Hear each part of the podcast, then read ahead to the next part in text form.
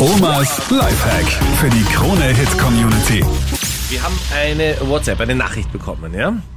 Und zwar vom Stefan, bitte, dass wir den Namen verwenden, weil er möchte seinen echten Namen nicht sagen. Also, ich habe in den letzten zwei Monaten äh, viele Frauen getroffen, viel gedatet und ich weiß auch nicht, wie das passiert ist, aber aktuell habe ich zwei Freundinnen gleichzeitig. Ich kann mich von keiner eindeutig trennen, aber so weitermachen kann ich auch nicht. Ich fühle mich ehrlich gesagt wie ein Krimineller mit meinem Doppelleben, aber ich kann mich von keiner trennen. Ich möchte auch keine aufgeben. Was soll ich machen? Marianne. Also es ist natürlich keine schöne Sache und ich denke mir, es ist ja furchtbar stressig für dich, also entschuldige.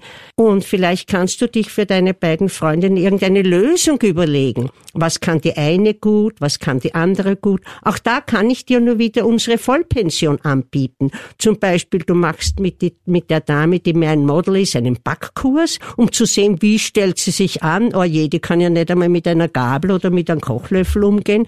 Na, das ist schon gar nichts. Die muss ich immer zum Essen ausführen.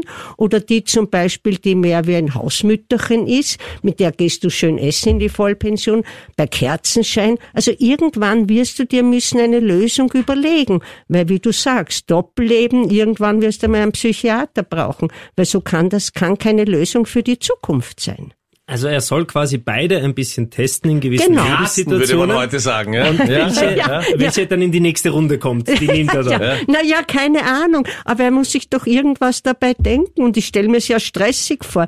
Ich habe mal im Bekanntenkreis einen, der war wirklich lieber ein Wanderbursche, der hat zwei Freundinnen gehabt. Ich musste immer bei Wandern, musste ich mir überlegen, welche geht heute mit. Ich habe sie immer mit falschen Vornamen angesprochen. Also es war, vielleicht ist es auch natürlich, tut es deiner Männlichkeit gut, dass zwei Frauen dich gleichzeitig begehren. Aber auch das wird sich irgendwann mal aufs Herz schlagen. Da wirst du mal einen Kardiologen brauchen, um das wieder gerade Oder zu rücken. ein- eine Kardiologin, dann ist aber Nummer drei. Ja, Marianne, es gibt manche Frauen, die immer so in der, in der zweiten Position sind, also die, die Freundin eines verheirateten Mannes sind, der sich möglicherweise nie trennt.